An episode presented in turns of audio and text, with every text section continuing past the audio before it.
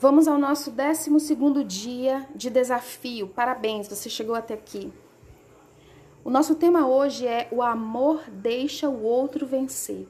A palavra de Deus diz no capítulo 2, versículo 4 de Filipenses: Não olhe cada um somente para o que é seu, mas cada qual também para o que é dos outros. Se eu te pedisse agora para citar três áreas aonde você e seu cônjuge discordam, você seria capaz de fazer isso rapidinho, sem pensar. Na verdade, você seria capaz de fazer uma lista das dez primeiras coisas que vocês mais discordam, se você tivesse alguns minutos. Infelizmente, ao menos que um ceda, essas mesmas questões que vocês discordam estarão sempre entre você e o seu marido.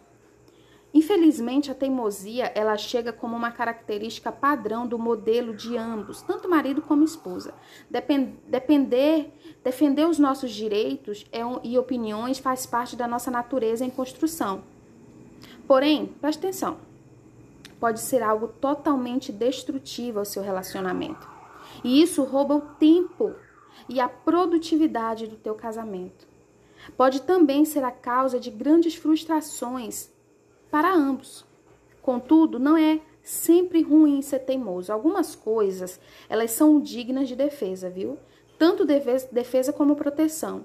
Nossas prioridades, a moral e a obediência a Deus, ela deve ser guardada com grande esforço por nós. Mas na maioria das vezes, vamos ser realistas. Nós debatemos por coisas insignificantes. Por exemplo, a cor da parede ou a escolha do restaurante. Outras vezes, claro, o assunto é mais sério, né? Uma, uma, um deseja ter mais filhos, outro não. Um deseja passar férias fora outros já preferem estar com a família, um deseja ter crianças que estudam em escola particular, outros não, e tantas outras coisas que não são tão importantes assim. Apesar dessas questões não surgirem todos os dias, elas volta e meia aparecem e não vão embora. Parece que nunca chegaremos a uma solução ou a um acordo. Isso acaba se tornando uma obstinação no coração. E como dirigir, é como, é como se você fosse dirigir, o, o seu casamento é esse carro, mas o, existe o, o, a mão puxando o freio de mão a qualquer momento, né? Pondo tudo para trás. Só existe uma maneira de escapar de becos, de becos sem saída, como esses, e essa solução ela é encontrada em uma palavra contrária à teimosia, uma palavra que já vimos enquanto discutíamos a bondade. Você lembra dela? Essa palavra é a disposição. É uma atitude, um espírito de cooperação que deve permear as nossas conversas. É como a palmeira à beira do oceano, né? Que, que resiste aos ventos fortes porque sabe como se curvar de forma graciosa. E, a, e o maior exemplo disso é Jesus, né? Como está escrito em Filipenses capítulo 2, nós devemos seguir a instrução do amor desprendido de Cristo. É, como Deus, ele tinha todo o direito de recusar se tornar homem, mas ele se entregou e fez. Porque ele estava disposto ele tinha o direito de ser servido por toda a humanidade, mas veio para nos servir. Ele tinha o direito de viver em paz e segurança, mas de bom grado ele rendeu a sua vida por causa dos nossos pecados. Ele se dispôs até mesmo a suportar a tortura da cruz. Ele amou, cooperou e se colocou sobre a vontade do seu Pai ao invés da sua própria vontade. À luz desse maravilhoso testemunho, a Bíblia nos deixa, em resumo, a seguinte frase. Filipenses capítulo 2, versículo 5. Tende em vós aquele sentimento que houve também em Cristo Jesus. Que sentimento é esse?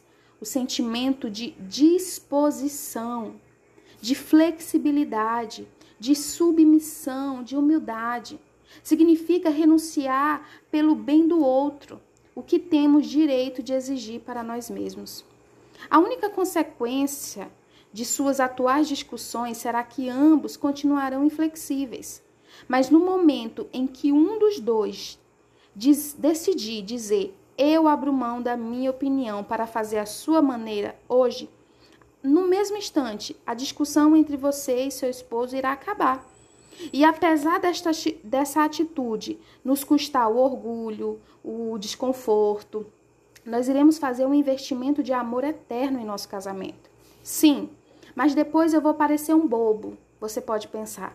Eu vou perder a discussão, eu vou perder o controle da situação. Mas para para pensar. Nós parecíamos bobo quando éramos teimosos e nos recusávamos a ouvir.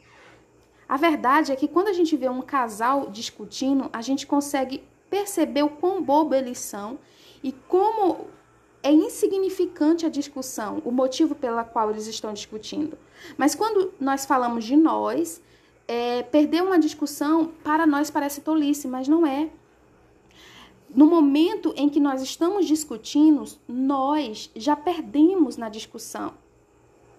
Quando eu faço da minha discussão algo mais importante que o meu casamento e a minha autoestima, ou a autoestima do meu marido, onde a, ofensa entra nessa discussão, nesse momento eu já perdi a discussão. Quando eu perco o controle emocional, quando eu digo coisas que ofende, que fere o meu cônjuge, aí sim eu já perdi a discussão. A coisa mais sábia e amorosa a se fazer é começar a encarar os desentendimentos com a disposição de nem sempre insistir em fazer a coisa à minha maneira. Isso não quer dizer que o meu cônjuge está necessariamente certo ou sendo sábio no que ele diz a respeito de um problema, mas significa que eu estarei levando a sua preferência em consideração como forma de valorizá-lo. O melhor conselho do amor vem da Bíblia, que diz: Mas a sabedoria que vem do alto é antes pura, depois pacífica, amável e compreensiva. Está lá em Tiago, capítulo 3, versículo 17. Em lugar de tratar o meu cônjuge como inimigo ou como alguém que, de quem eu devemos nos proteger, começamos, comecemos a tratá-lo como nosso melhor e mais apreciado amigo. Vamos dar às suas palavras grandes importâncias. Não, não temos que estar sempre de comum acordo. Repita isso.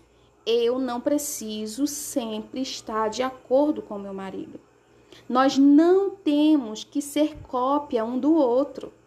Se fôssemos um de nós seria desnecessário. Duas pessoas que sempre compartilham as mesmas opiniões e perspectiva não têm o equilíbrio e sabor que aprimora o relacionamento. Assim, as diferenças existentes entre duas pessoas são para aprendizado. Você está disposta a se curvar para demonstrar amor ao seu cônjuge? ou você se recusa a ceder por causa do orgulho? Se você, se para você isso não tem importância ao longo do caminho, especialmente na eternidade, então abra mão dos seus direitos e escolha honrar o seu amor. Será bom tanto para você quanto, quanto para o seu casamento. Amém? Até amanhã. Fiquem com Deus.